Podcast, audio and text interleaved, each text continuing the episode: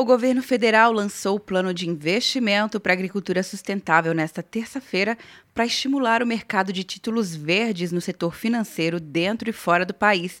São títulos de dívidas usados para captar recursos com o objetivo de implantar ou refinanciar projetos capazes de trazer benefícios ao meio ambiente. O capital privado poderá ser investido em projetos de lavouras e pecuárias sustentáveis, como explica a ministra da Agricultura, Tereza Cristina. Todos sabemos que a simples oferta dos green bonds não criará automaticamente esse mercado.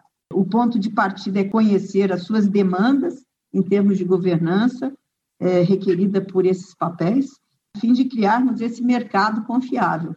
E cada vez eu espero que ele cresça mais. Segundo a ministra, a Embrapa terá papel importante para garantir que os produtores mantenham os protocolos sustentáveis para conseguir investimentos e citou algumas das práticas da agropecuária que já podem atrair investimentos de títulos verdes. A integração lavoura-pastagem-floresta já existem inúmeros protocolos da agricultura é, de baixo carbono. Por exemplo, a pecuária de carbono neutro está aí para quem quiser conhecer e já tem muita gente fazendo.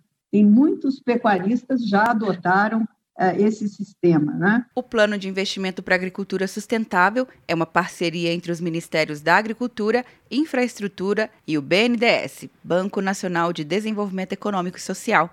Quer um ano sem mensalidade para passar direto em pedágios e estacionamentos? Peça a Veloy agora e dê tchau para as filas. Você ativa a tag, adiciona veículos, controla tudo pelo aplicativo e não paga mensalidade por um ano.